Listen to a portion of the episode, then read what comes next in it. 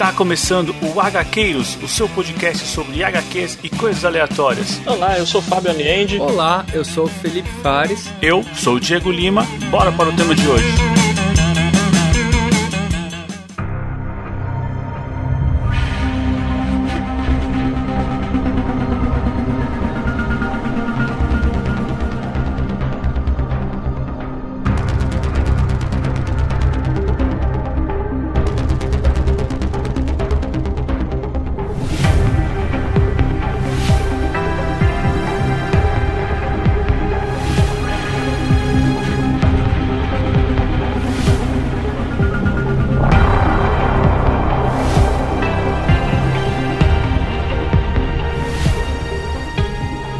Avante Gaqueiros, eu sou Diego Lima e qual foi a última vez que você enfrentou um dragão? E aqui do meu lado tá ele, Felipe Fares. Olá pessoal, eu achei que eu era o único punho de ferro.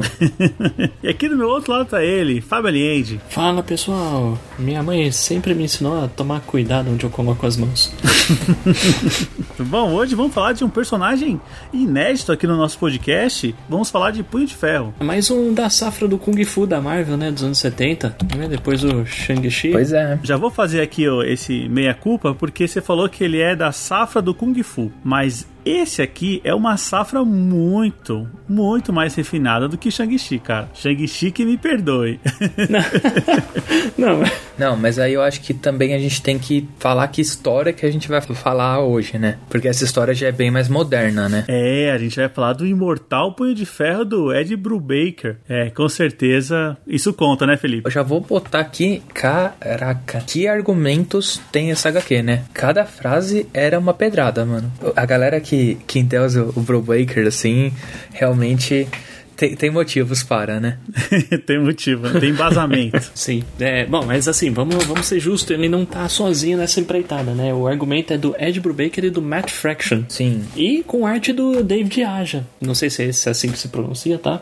Mas Matt Fraction e David Aja que também são responsáveis aí por uma fase elogiadíssima do Gavião Arqueiro. Acho que, que foi uma boa base para a série que tá na Disney Plus atualmente. Ah, bom saber, hein? Bom saber, porque sim, sim. eu vou falar o que, o que eu li de Punho de Ferro, já para deixar aqui claro, essa é a primeira HQ que eu li do Punho de Ferro. Eu também. E cara, já virou um dos personagens que eu mais gosto. É muito bom isso aqui. É excelente. Mano, eu vou falar a verdade que tipo assim, eu terminei de eu terminei de ler. A gente vai falar sobre o primeiro arco, né, das primeiras seis edições. É, a última história do Punho de Ferro. Fazia tempo que eu não, tipo, li assim e falava, beleza, agora eu preciso do resto.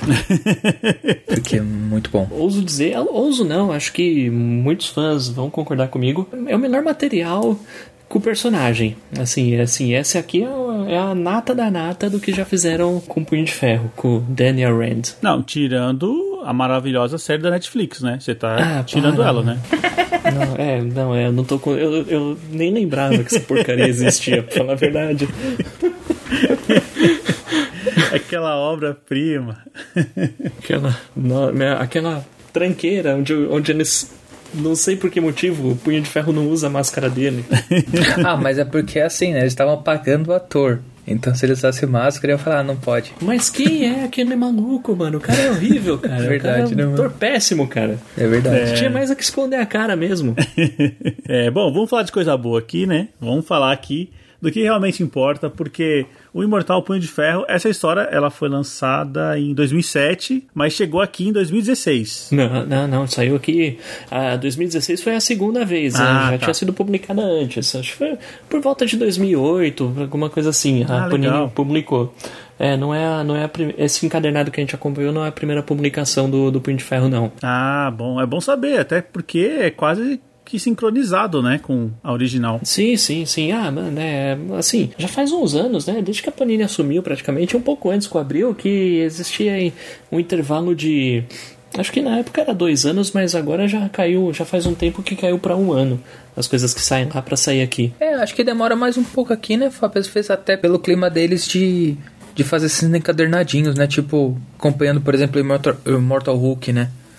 Tipo, aqui a galera Sim. demora um pouco mais, acho que aqui, porque eles gostam de fazer esses encadernados de 5, 6 edições, né? Sim, é, é verdade. Alguns, alguns materiais ainda ainda tem isso mesmo. Bom, mas vamos lá, Fábio. Então, quem que é o Punho de Ferro? Bom, Punho de Ferro é a identidade secreta e alter ego do Daniel Rand, que, bom, assim, ele até, não só o nome, ele tem aí outras características com o Tony Stark. Ele também é um, uma, dono de uma mega corporação de tecnologia, ele é dono da, das indústrias Rand. Então, assim, também é um ricaço milionário que sai por aí dando um pau nos pobres. isso já virou moda, né? já virou moda. É isso que fala, cara, isso deve pode estar ruim, hein? Pode, pode. Não, é, não, não, não pega muito bem, não. Então, assim, Punho de Ferro, como eu comentei anteriormente, ele é da safra do Kung Fu da Marvel, né? Junto com o Shang-Chi e alguns outros personagens menores, como os Finos do Tigre, né? Tigre Branco, entre outros. É, Punho de Ferro e Shang-Chi são os mais famosos.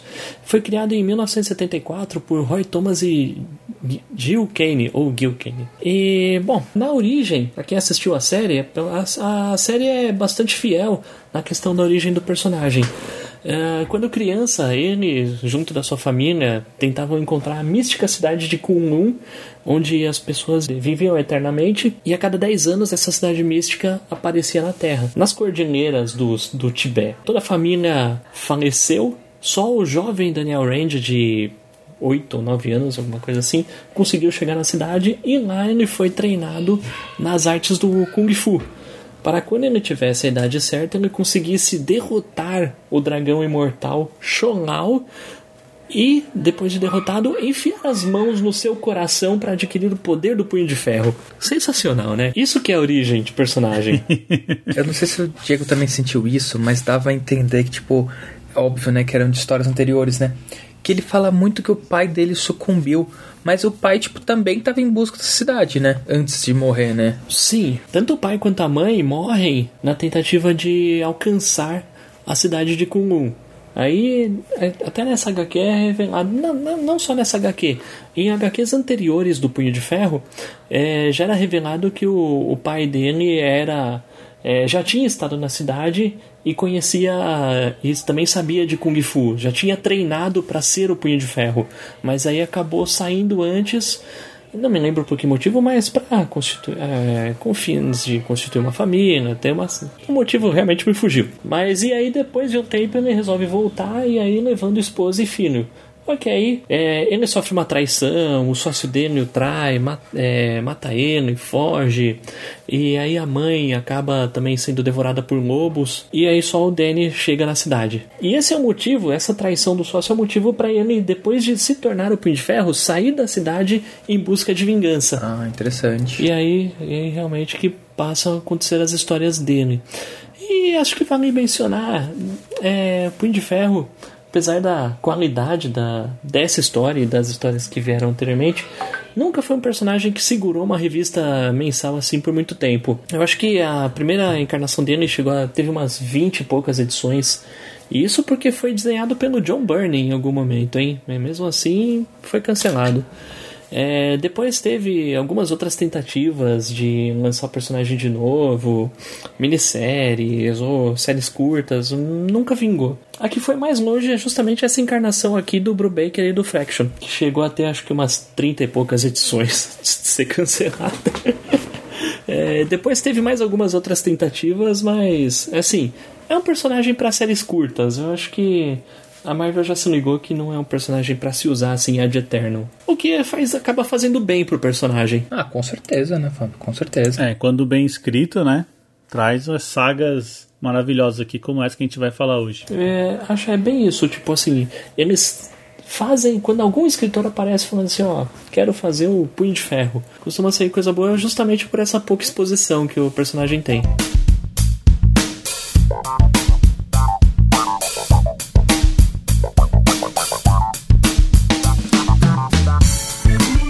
Pessoal, temos um recado para hoje? Opa, temos sim. Então vamos lá ouvir o recado do nosso padrinho Alisson. Vamos lá. Fala pessoal, aqui é o Gara mais uma vez. E não, não é o personagem de Naruto. Inclusive, eu acho que todas as vezes que eu enviar algum áudio para vocês, eu vou deixar esse esclarecimento, porque eu prefiro ser taxado de escritor de pecados pretéritos a fãs de Naruto, para vocês verem o grau de complicação. Mas eu queria falar justamente sobre essa bomba que eu mencionei, pegados pretéritos, porque eu cheguei nesse episódio e bem, é a primeira vez que eu tive contato com essa história alguns anos atrás. Eu não queria acreditar que alguém teve a pachorra, a capacidade cognitiva de pensar que esse tipo de história era, pô, tá, tudo bem, pode ter interferência da, da Marvel Comics, cara, é claro, mas ainda assim, não. É, quando eu vejo Pecados Pretéritos, eu percebo, cara, se algum dia duvidar da minha capacidade de escrever algum texto, de produzir qualquer tipo de conteúdo, eu vou olhar para essa maravilha, eu vou vender, eu vou pensar, essa porcaria vendeu muitas cópias, então não sei, não sei quanto número, deve ter vendido bastante. E bem, sobre a HQ em si, ela é completamente ruim, como, como se já bem colocaram ao longo do episódio. Conveniência atrás de conveniência. A Mary Jane não contou porque sim. a Gwen se apaixonou, ficou atraída pelo Norman porque sim, não sei nem como, porque caraca, que bicho horroroso. E se vocês falarem de um re-retcon, olha que maravilha, desse acontecimento que descanonizou essa saga, é, eu vi bem por cima é, sobre isso, é, foi bem recente até. E alguma coisa relacionada ao mistério. O Norman teve contato, é, teve contato a uma gravação, alguma coisa do mistério, se eu bem me lembro. E ele percebe que era tudo uma ilusão. É, é, realmente não lembro, gente. De cabeça não lembro. Como vocês falaram até em um episódio secreto, o, o amigão da vizinhança sofre. Que puta merda, como tem história ruim desse cara. Enfim, gente, falei demais. Tá muito tempo sem mandar um áudio. Um beijo no coração, fiquei com Deus. E eu não, eu não sou o Gara de Naruto, pelo amor de Deus. Vou falar aí, Gara. Cara, obrigado aí por mais esse áudio. Assim, a única coisa que eu posso dizer sobre essa tranqueira, cara, é que diferente do punho de ferro, cara, o Homem-Aranha sofre muito com a superexposição, cara. Tem que. Ô bichinho pra ter história ruim, cara. Olha só, mas. Mas assim, é tanta história que tem história boa também, cara. Então é só, só caçar que a gente acha. Pô, eu não sei, cara. Assim, eu tenho certeza que todo esse arco aí de Pecados Pretéritos foi feito de muito caso pensado, cara. Foi pra polemizar e pra vender, cara. Os caras não estavam ah, nem certeza. aí com os fãs, não estavam nem aí quem que ia se ofender com essa história. Vocês só falaram assim, mano, vamos, vamos causar. Vamos causar que os caras vão comprar pra xingar a gente. Tenho certeza que foi isso. não, não tem outra explicação, cara.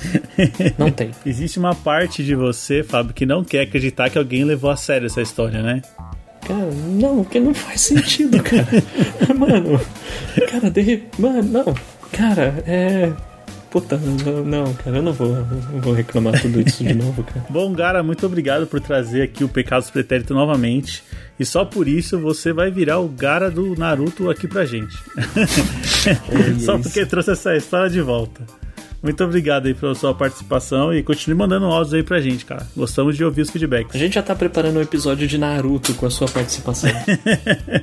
Bom, a gente tem mais um recado aqui de outro padrinho, o Clariston. Vamos ouvir? Bora! Avante, HQueiros. Aqui é o Clariston de Campina Grande, mais uma vez. Eu acabei de ouvir o episódio de Starman, muito massa, como sempre. E eu queria aproveitar para acrescentar algumas informações. Na verdade, o gibi foi publicado inicialmente no Brasil por uma editora pequena, de fato, mas ela se chama Magnum Force. Chamava, quer dizer, né? Que era uma divisão de quadrinhos da revista Magnum, né? Que é a revista sobre armas e tal. A Magnum Force, ela chegou a publicar, além de, de Starman, Hitman, Jonah Rex, Spectro e, se não me falha a memória, ícone e hardware. Nenhuma dessas revistas foi pra frente, né? É, também Invisíveis, também chegou a publicar também Invisíveis. Acabou que Hitman e Starman, que foram as revistas que tiveram mais números publicados, foram depois relançadas naquele encalhernado que o Diego comentou.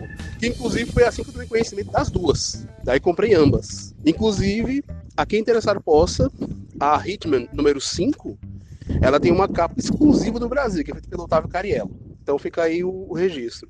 E eu não me surpreenderia se de repente os caras resolvessem terminar a série por aqui. Enfim, se terminaram X-Machina depois de um tempão, ficaram o número, soltaram e concluíram. Por que não terminar Starman? Hitman que eu achei que não fosse vai ser agora. Vamos torcer, né?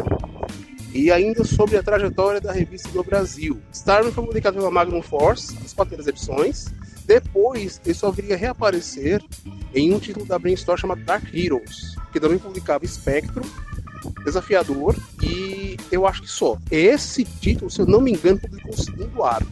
E depois saiu encadenado da Panini, que como eu não, não cheguei a ler, eu não sei até, até que ponto vai, mas realmente deve ser só seis ou oito primeiras edições.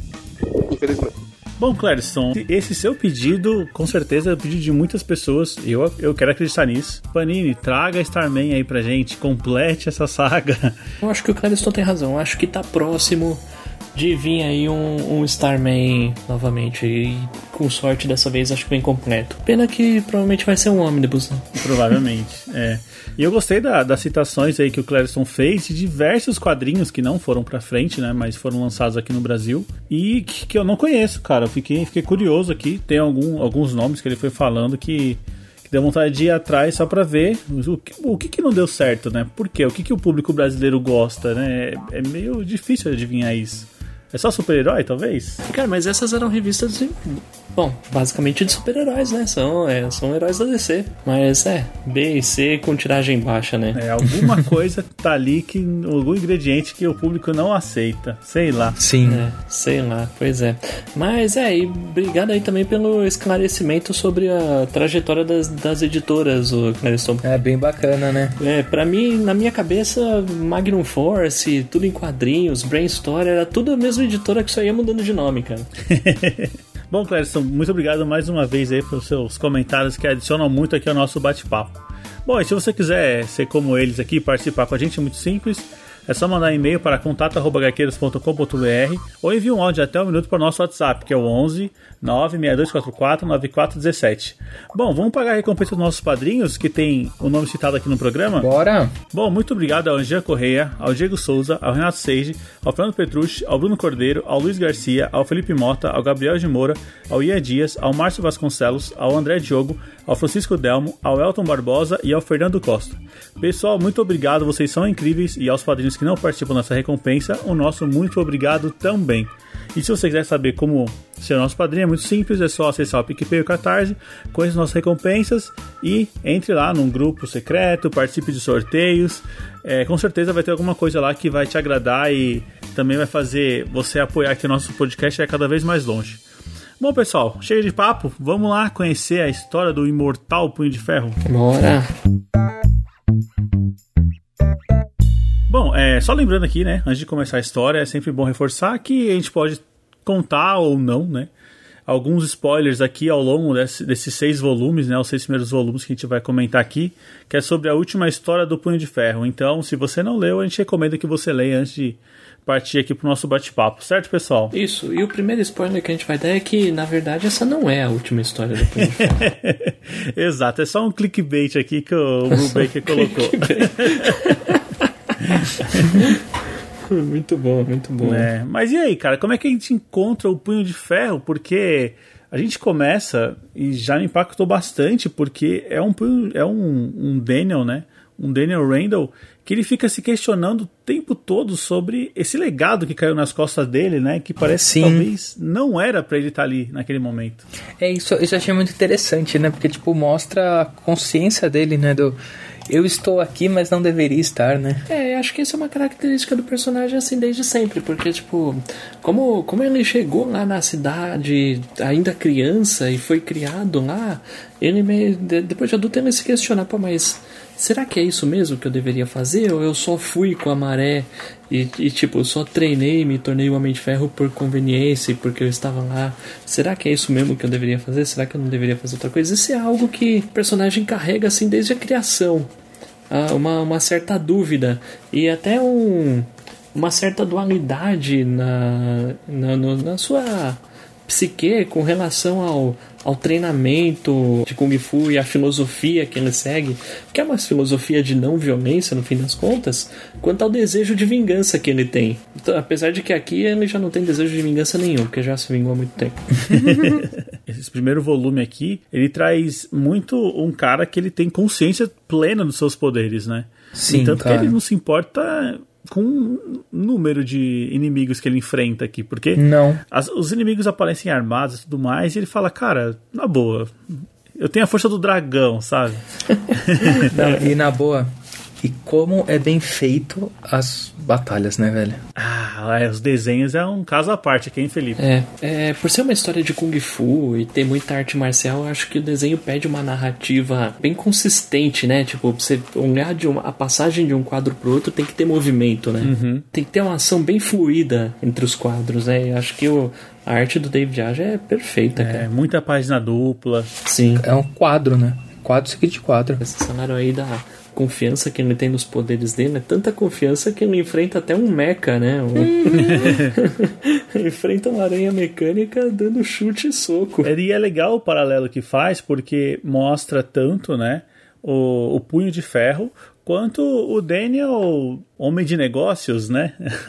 o empresário aqui. Empreendedor. É, protegendo aqui a empresa dele de fazer negócios com chineses malvados. Achei engraçado. É. Porque é uma parte, assim, talvez o maior símbolo dos quadrinhos seja o Bruce Wayne, que é o milionário, que é o, o cara que vai enfrentar o, o mal lá, mas você não vê muito esse lado dele, né? E no Punho de Ferro fica bem exposto, assim. Ele tenta ser o cara que defende, né, as, com o Kung Fu, mas ele também defende com as armas que ele tem, que é o dinheiro, né, esse poder que ele tem. Posição de CIO da empresa dele, né? Imagina o LinkedIn desse cara. É embaçado, mano, embaçado. É, bom, e aí para contextualizar, o, a gente chega aí nessa posição tanto dele enfrentando a Hydra nos telhados de Nova York. Tudo isso acontece porque justamente por conta desse Primeiro ele nega um projeto de uma empresa chinesa, né, um projeto de muitos bilhões de dólares. Ele simplesmente nega, assim, por um pressentimento que, que ele tem, e aí vestir. Essa parte é boa, velho. Ele, tipo, ele tem um pressentimento de que os chineses são malvados. E aí, vestido de punho de ferro, ele invade a empresa para a empresa chinesa para provar isso. E, e, é verdade, né? É uma fachada para para Hydra. Então, assim, a, a Hydra tá tentando tanto com seu exército quanto comprar, quanto com seu dinheiro comprar ações para tomar a empresa do Daniel. Bacana. Porque é assim que vilões da vida real agem, né, Fábio? É com dinheiro e comprando os outros. Com dinheiro e exércitos. Com certeza. Isso aí, isso aí. Cara, um ponto legal dessa história é que ela também ela fica brincando com flashbacks, né? Então ela Sim. volta no tempo e ela começa a contar a história de personagens que eu não conhecia, né? Assim, só de ver e tal. Ela vai pra guerra, ela vai para vários momentos e você fica meio que, meu, quem é esse cara? O que, que ele tá fazendo? É, sim, também senti isso. Oh, pera, tem um punho de ferro nos anos 30? Que história é essa? Muito louco, né? Ah, já começa esse quadrinho mostrando 1800, é uma punho de ferro, né? Aí, tipo, a gente que não, também não, tem, não tinha muito conhecimento, a gente fala, pera, mas tá, coisa tá estranha aqui, não tá? Esse é um insight muito legal que o Brubaker e o, e o Fraction tiveram. Porque isso era um negócio que, assim, meu, deveria ser óbvio, né? Mas até então não tinha sido explorado. Tipo, tinha as histórias lá do Punho de Ferro? Tinha. E tipo, ah, beleza, esse. Ele vai passar pelo ritual e se tornar o Punho de Ferro, legal. Pô, mas.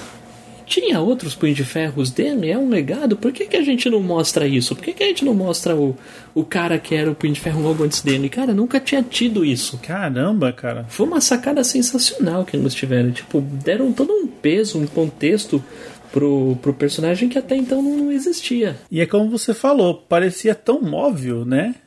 É, tipo, que assim, quem pega pra ler pensa, ah, beleza, isso aqui sempre existiu, mas, mas não, tipo, eles meio que foram criando. E aí, não sei se vocês repararam, tem um detalhe interessante. Ah, essa primeira edição ela abre ju justamente com um flashback de um punho de ferro lá na Mongólia nos anos 1200 e pouco, né? E aí tem uma referência ao Gengis Khan, ao Genghis Khan, e aí, logo na referência fala ah, Genghis Khan que viveu entre 1162 e 1227. E aí mostra o ano em que esse punho de ferro tá, e ele vai enfrentar o exército mongol, e o ano é 1227.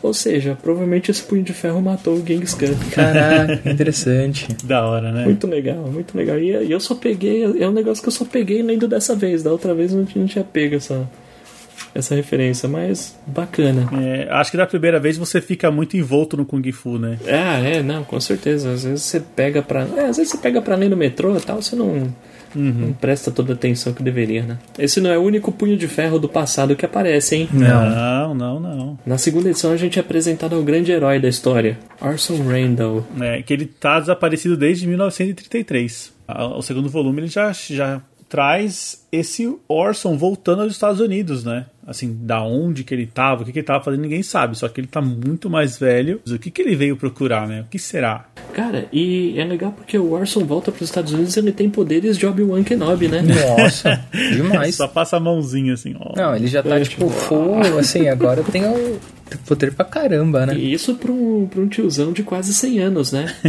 Tiozão de quase 100 anos. ah, mas quem disse que no mundo da magia ter idade é ruim, né, Fábio? Não, é muito bom, cara. A gente vê que o cara fala chinês, sabe dar uns chutes, sabe usar o ki, o cara é incrível. É engraçado, né, que ele faz fazendo um paralelo que quando ele usa os poderes dele, o Daniel sente também, né? É aí que vem a grande indagação da história, porque eu tô sentindo como se alguém tivesse o mesmo poder que eu, né? É essa o Daniel fica pensando, meu, o que que tá acontecendo, né? Tem alguém tão poderoso ou alguém que tem acesso ao poder do dragão que eu não conheça? Vocês perceberam que o poder do dragão é a força, né? No fim Sim. das contas. Porque quando um usa, o outro sente, cara. Eu vou falar a verdade que eu, quando eu comecei a ler, eu falei, mano, eles vão se degladiar ainda, né? Porque na minha cabeça, tipo, sei lá, ia ter aquele velho clichê, né? De tipo, dois não podem ter o mesmo poder e eles iam ter que lutar até a morte, né?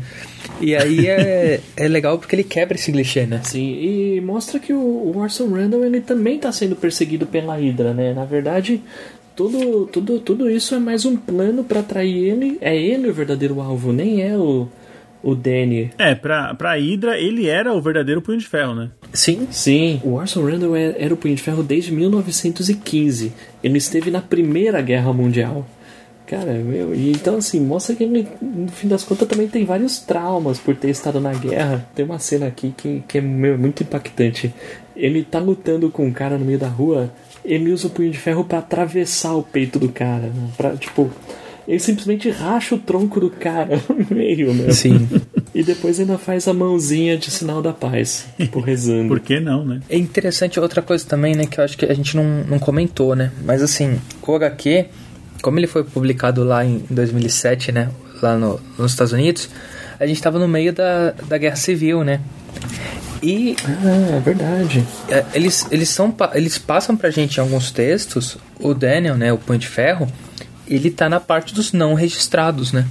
Então, tipo assim, além dele te, tá tendo que lutar contra a Hydra, ele não pode nem pedir ajuda para o Stark, né? Stark, Shield, etc, né? É, nessa época da Guerra Civil, os heróis se dividiram, né, entre os registrados e os não registrados. E, assim, os não registrados são perseguidos, né? E o Exatamente. Punho de Ferro tá entre eles. E tá- tem até alguns diálogos dele com o Luke Cage, Aham. onde, onde eles comentam da Misty Knight da Colin Wing, Sim. porque elas se registraram. É. E normalmente a, a Misty Knight é. A, o Danny Rand tem um. Normalmente eles têm um caso, né, com a, o Danny e a Misty Knight. Então meio que ele fica bem chateado com ela por ela ter se registrado. É, isso é, é bacana assim. A gente possivelmente a gente vai ainda comentar de mais, mais alguns outros HQs que também se passam nessa época, né? Mas é, é um tipo daqueles eventos onde o- os tie-ins possivelmente são mais bacanas do que a, a série em si, né? Sim. Apesar de que eu gosto bastante da Guerra Civil. É, cara. quem sabe a gente não faça um programa mais É. na frente, né? Eu achei engraçado que o Felipe falou que a, a história ela foi feita em 2007 e ela se passava durante a Guerra Civil. E eu falei, mano, Isso é na a Guerra Civil da Americana é 1800, cara. Olha O que você tá falando? Cara, a guerra, a guerra Civil que vale é Homem, homem É, de cara. Ferro contra Capitão Claro. América, cara. É como chama? É quando, é quando, é quando famílias se dividiram. É quando o quarteto se É. dividiu. Tá certo. Aqui vale, né? Porra, É, cara, Guerra Civil Americana, mano. Que que é isso? Que que é isso perto do- da Marvel, né? Sacanagem.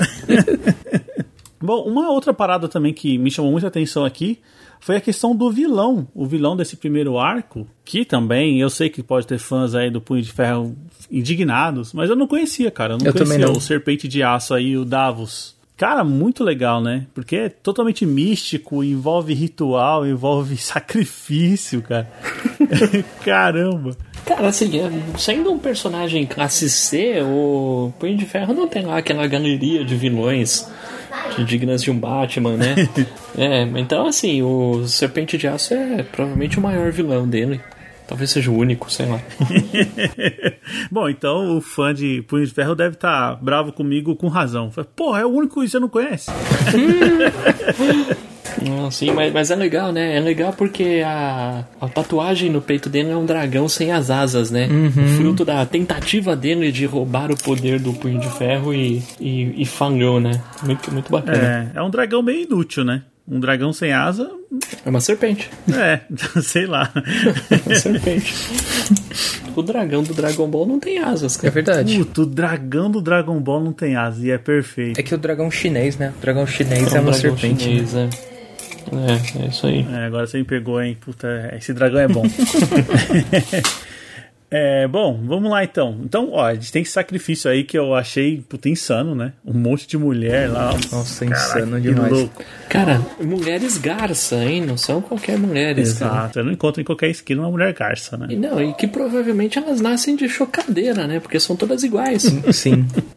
É, e esse vilão aí, ele já aparece falando que a missão dele é acabar com o Orson, né? Que é o punho de ferro para esse pessoal mais antigo. E também vingar as atrocidades é, cometidas em Kulum. Que eu fiquei, meu, que atrocidades são essas, né? No entanto, o Orson lá na frente ele fala, né, que muito do que está acontecendo foi erros do passado, né, que ele cometeu. Sim. Sim. É, mas antes a gente tem um encontro, é, antes dele contar a história, a gente tem um encontro entre ele e o Danny. Verdade. Onde eles lutam brevemente, né? E o Orson dá um pau no dele. Ele fala assim: Cara, você acha? Eu tenho quase 100 anos, eu luto muito, muito mais tempo do que você. e é legal porque o Daniel ataca ele com o punho de ferro e o Orson segura o, o ataque dele com o punho de ferro. E aí também, assim, tem um pouquinho da história do, do, do Orson Inclusive, chegando na cidade de Kunlun e recebendo treinamento não é muito diferente da história do Danny. O pai dele também fez lá uma tentativa, também era um ricaço excêntrico, né? E fez uma tentativa de chegar na cidade e acabou conseguindo. E com isso, o Orson cresceu na cidade e também foi treinado para receber o punho de ferro. É, esse é um dos laços, né, que ligam o Orson com o Daniel, porque ele fala que conheceu o pai dele, né? Ah, e, e treinou o pai dele também, né? Exato o pai é uma questão muito forte aqui pro Daniel, né? Desde do, do, do, primeiro quadrinho, o Daniel tá se perguntando sobre o pai, sobre o legado que o pai deixou, né? As broncas que o pai deixou para ele e tal. Então você vê que falou o nome do pai, o Daniel já congela, tipo, pô, peraí. E é interessante, né? Porque essa relação do Orson com o pai dele é, dá pistas pro que vai vir até pós esse arco. Que eu vou pegar para ler de novo, já faz muito tempo que eu li e eu, eu, eu, não lembro de quase nada. Você chegou a ver então tudo completo? Cheguei a acompanhar pela Panini mesmo. A Panini lançou os três encadernados do Brubaker e do Fraction. E vale a pena continuar lendo aqui? Ah, vale bastante, hein? que legal. Vale bastante. E é legal, isso aqui é tão. é escrito tão bem, é de uma forma tão. tão orgânica que, pô, você pensa assim, ah, meu, Tipo, Punho de Ferro, personagem na, na, já com 30 anos de existência na, na, época. E nessa altura do campeonato os caras conseguem meio que criar um mentor para ele e alguém que, que vai agir como um mestre e ensinar mais para ele sobre o legado que ele carrega. Sim. E assim, e parece tudo muito natural. É, puxando aquele fio que você falou, né? Que ninguém tinha explorado ainda, né? Sobre o legado dos punhos de ferro. É isso aí. Ou seja, cara, o Brubaker é realmente um cara diferenciado, porque é, ele já tinha feito. Ele já tinha meio que mexido dado uma balançada lá no Capitão América quando ele trouxe o Buck de volta. Uhum. então, tipo, o cara, o cara sabe dar uma costurada no passado dos personagens. O cara manda muito bem, meu. Principalmente quando você mexe no passado, só que não simplesmente só como fanservice, né? Só pro pessoal ficar feliz e dane-se, né? Mas você consegue in introduzir uma nova mitologia sem desrespeitar a antiga, Exato, né? não desrespeita o personagem, né? E no decorrer da história é é curioso a gente ver, né? Porque esse salário de Bruce Wayne, etc.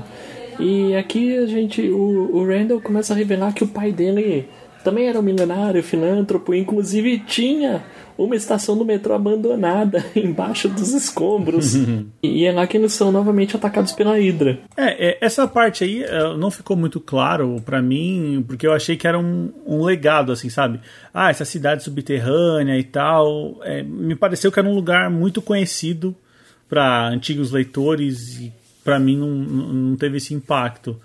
Mas realmente foi curioso. Não, era nada. É que assim, o Orson Randall, essa, essa foi a primeira aparição dele, né? Caramba, que legal. Muito bacana, né? Como você, você falou, ele chegou com propriedade, né? É, chega com propriedade e parece que tá lá desde sempre, né? Porque faz muito sentido. É, e essa parte que é, eu acho que chega a ser muito curioso, porque a gente vê dois punhos de ferro atuando, cada um à sua maneira, né? Sempre lutando com Kung Fu e tal mas a gente vê o potencial que o personagem tem, né? Já pensou ele encontrar mais punho de ferro, fazer um, um punho verso? Punho verso. É engraçado nessa hora, né, Diego? Porque é até aquela frase que eu usei na introdução, né? Que é nessa hora que ele olha pro Orson e fala assim: não, pera, mas então existiu mais? Aí, tipo, o Orson fala: pera, você achou que isso era especial? Que era só você? É, e é interessante que isso vai escalando, né? Porque a gente tá chegando no final do arco, então é esperado que alguma hora a gente vá encontrar o exército da Hydra, né? E é o que acontece, os caras saindo de um, de um elevador, né? Tipo, foi bem cena de filme, assim, abre o elevador, tem um exército, mais o Davos, né? O serpente de aço lá para encarar os dois punhos de ferro. Sim, ah, é bacana. Ah, e acho que a, a, gente não falou, né? Mas aqui começa a construir já alguma coisa pro próximo arco, onde fala que o, o crime que o Orson cometeu e ele precisou fugir foi porque, assim, o, o punho de ferro em si é considerado uma arma imortal da cidade de Kunlun. E assim como Kunlun é uma cidade mortal, existem outras outras seis cidades, ou sete cidades, se não me engano é, existem outras cidades e cada uma das cidades tem uma arma imortal. Então, de tempos em tempos, existe um torneio entre elas. Achei esse conceito muito da hora, meu. Digno de um filme do Van Damme, vai. Nossa, certeza. Ou de um bom shonen, né, Fábio? Ou de um bom shonen, é verdade. Um, um Yu Yu Hakusho. Sim. Um, oh, sim, sim. Ou um roteiro bom pro Mortal Kombat também. Perfeito. Puta, alguém Perfeito. podia fazer um negócio mais pé no chão, né? Puta que eu pariu. Ah, cara, a, a, série, a série podia ter chegado lá, né? A série do Punho de Ferro podia ter chegado lá, né? Mas. e assim, o, o crime do Arson foi que ele assassinou uma, uma dessas armas imortais. E aí ele precisou fugir. E aí ele foi. E aí por isso ele tá sendo perseguido agora. Por vingança do líder de uma dessas cidades, da, da que foi assassinada. É, cara não se vive mais de 100 anos aí sem fazer besteira, né? Não. Não dá, né? Não dá. E aí, a gente tem esse embate, esse embate final, que eu vou te falar que foi bom, mas eu fiquei um pouquinho chateado porque, porra, cara, o Serpente de Aço fugir, cara, foi bem broxante, hein? Uhum. Hum, cara, eu queria ver, nem que ele podia fugir, mas ele podia ter apanhado um pouco, né, cara? Achei, achei, porra, solucionou rápido o problema. Foi fácil, né? É, foi fácil. Cara, mas assim, antes de fugir, o, Davos meio que em combate ele assassina o Orson, né? Uhum. Meio, ele mata o Orson. E, mano, tem uma cena que, putz, é embaçado, velho. O, o Danny tá lá, o Orson tá no. prestes a morrer, o Danny pega ele assim e fala: Não, não morra, tal, não sei o que. E aí. E aí o Orson fala, não, ó, agora você precisa tocar no meu coração para absorver a energia do Shonal. Eu pensei, ah, beleza, é uma metáfora, né? mano, mano, o peito do cara abre. Nossa. E, o, e o Danny enfia as mãos pra absorver o poder do punho de ferro, velho. É, mano. e o Luke Cage que tá lá tá lá ajudando a enfrentar a Hydra, ele olha e fala, caraca. Se sentindo bandidão ali. é, tá vendo? É, e, e aí, assim, o, e aí o Danny com o poder dobrado, ele vira e fala assim, e vira pro Davos, né? E fala, aí, mano, vai encarar agora? é, aí a serpentinha não, não deu não, né? Não. Não deu. Não, é, pois é. Aí, mas é como você disse, ele foge, né? E quando tava prestes a correr atrás, o Danny é convocado para o torneio. Puta, que demais, né, cara? Cara, e já dá. Deixa você com água na boca de ler mais, hein? É, exato. É. Porque a nossa história termina aqui, né, pessoal? Sim, sim. Pois é, ficamos por aqui. O Danny parte, ele queria vingança, mas ele descobre que o método de conseguir a vingança é no torneio, porque provavelmente o Davos vai estar lá. Que coincidência, né? E isso a gente termina também com outro problema que é o amigo do Daniel estando sequestrado, né? Ah, o advogado, né? Isso. É verdade. Bom, é, eu, eu sou suspeito pra falar. Eu mesmo, sem ter lido, eu quero ler, continuar lendo aqui o Punho de Ferro. Mas o Fábio que já leu, você recomenda então, né, Fábio? Ah, pra caramba. Pra caramba. E assim, eu recomendo que. Pessoal, vá atrás aí da, da fase do, do Brubaker e do Fraction inteira. Depois um outro escritor assume e continua legal. Aí depois a revista foi cancelada e relançou de novo, depois de uns anos, pelo Cary Andrews. Também foi legal e depois eu meio que não acompanhei mais. Eu sei que teve aí uma série de histórias junto do Luke Cage, depois sozinho de novo. Esses ainda preciso ler. Mas no geral, o Punho de Ferro é um personagem que me agrada bastante. Por isso eu fiquei bem decepcionado com a série. Nossa, como eu queria ter gostado desse negócio. é, bom, é, infelizmente tem o peso de quando você é leitor, você traz muita coisa, né, para uma adaptação, você traz muita coisa junto com você para de comparação. Eu como não tinha, eu achei ruim. Imagina quem já tinha, né? é, mas eu vou te falar que eu, putz, mano, eu, eu tentei, cara. Eu juro que até o terceiro episódio eu tava me pensando, não, tá, acho que. Acho que vai ficar legal. Acho que estão construindo aí pra terminar bacana. Mano do céu, velho. Pô, mas agora lembrei aqui, falando um pouquinho de publicações do Brasil, a fase clássica do Punho de Ferro, se não me engano, foi publicada completa pela Panini naquela coleção, naquela coleção histórica Marvel. É, só que era, era sob o título de Paladinos Marvel. Então, tipo, saiu um título do Luke Cage, depois saiu um título do Punho de Ferro, aí um do Demolidor. Era meio que uma lambança. Mas se você fosse comprando assim os do, os do Punho de Ferro que saíam, acho que, acho que lançaram tudo. Caramba. É, não é muita coisa, pra falar a verdade. Ah, mas já tá bom, né? Pra quem gosta do personagem, ou pra quem tá conhecendo aqui nesse, nesse arco e quer conhecer mais, é bom saber que não tem tanta coisa também, né? sim, sim. É, não, é, é, é bom, é bom. E vale a pena, essas histórias dos anos 70 são, são legais. E, como curiosidade, é, existe um encontro do, do Punho de Ferro com, com o Shang-Chi, e, e, é, e é bem legal. É, é, bem legal. Também lá nos anos 70 tal, saiu na coleção do Shang-Chi. Ah, é legal. bacana. Eu reli essa história recentemente. Pior que o enredo é meio bobinho, cara. Tipo, o Shang-Chi, o Punho de Ferro aparece no, no apartamento do Shang-Chi pra pedir ajuda dele. Aí o Shang-Chi fala: Ah, tá bom, eu vou te ajudar. Aí eles estão andando na rua. Aí eles são sequestrados por um exército de outra dimensão para enfrentar umas paradas místicas muito louca. Aí eles vencem, aí eles voltam. Aí o Punho de Ferro vira pro Shang-Chi e fala assim: Ah, quer saber? Não preciso mais da sua ajuda, não, valeu. e aí termina. É, ó. ah, esqueci o que eu ia falar. Aí vai embora. É, ó, show de bola. Bom, já economizou uns minutos aí de leitura. Bom, pessoal, então é isso. Espero que vocês tenham curtido aqui o nosso episódio sobre o, o primeiro episódio, né? Sobre o Punho de Ferro. Tenho certeza que ele vai voltar. E lembrando que esse é o nosso primeiro episódio de 2022, então feliz ano novo aí para você. A gente está aqui firme e forte e queremos agradecer aos nossos padrinhos também. E com certeza temos muitos programas aí ao longo desse ano, certo? Se você gostou dessa história aqui e quer contribuir aqui, é muito simples. É só você mandar um e-mail para contato.gaqueiros.com.br ou mande um áudio para o nosso WhatsApp, que é o 11 962449417. Siga a gente nas redes sociais, estamos no Facebook e no Instagram, arroba podcast HQueiros, e considere ser nosso padrinho, estamos no PicPay no Catarse, acesse lá e conheça nossas recompensas. Bom, pessoal, acho que é isso aí, conto com vocês na próxima semana. Com certeza. Com certeza. Beleza, valeu. Falou. Falou.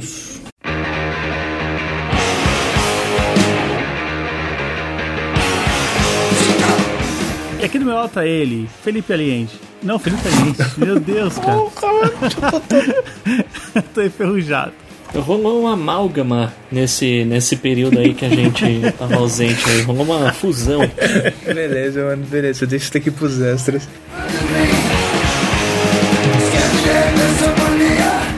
Isso aí, quem que é o Homem de Ferro, Fábio? O Homem de Ferro, meu O Deus. Homem de Ferro é Hoje Tony tá foda. Stark. Hoje tá foda. Tony Stark.